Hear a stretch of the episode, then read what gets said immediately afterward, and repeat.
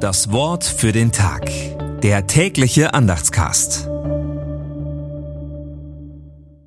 Sonntag, 26. November 2023. Die mit Tränen säen, werden mit Freuden ernten. Psalm 126, Vers 5. Gedanken dazu von Andreas Weidle. Der Ewigkeitssonntag erinnert uns, wenn einmal das, was in uns angelegt war, ausgegeben ist, wenn wir uns verausgabt haben, unsere Kraft zu Ende geht und wir heimkehren, dann werden wir unsere Ernte mitbringen, unsere Garben aus Weizen und Unkraut, aus Fleiß und Unvermögen, aus Glück und Schuld, aus Brot und Stein. Aber wenn wir sterben, ist der, der uns ins Leben gerufen hat, der uns sein Leben zugewandt hat und uns durch diese Zeit gebracht hat, mit seiner Liebe zu uns noch nicht fertig.